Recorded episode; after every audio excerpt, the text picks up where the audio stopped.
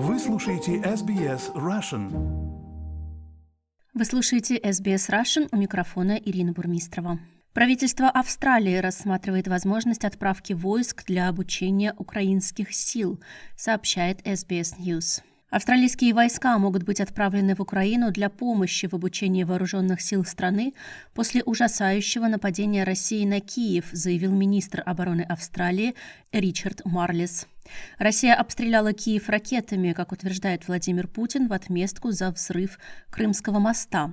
По меньшей мере 14 человек погибли, около 100 получили ранения. Господин Марлис сказал, что он был с послом Украины в Австралии Василием Мирошниченко, когда начался ужасающий ракетный обстрел Киева.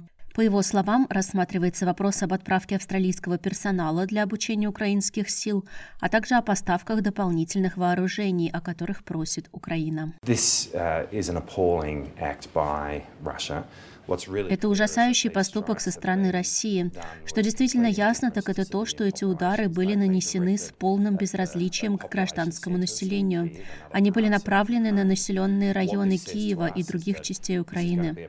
О чем это нам говорит, так это о том, что будет затяжной конфликт, и мы должны быть уверены, что сможем поддерживать Украину в долгосрочной перспективе, чтобы мы могли поставить Украину в положение, в котором они смогут разрешить этот конфликт на своих условиях.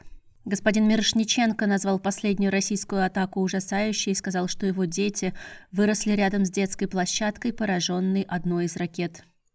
Единственная цель – это напугать людей и терроризировать их, сказал он в эфире ABC News Breakfast.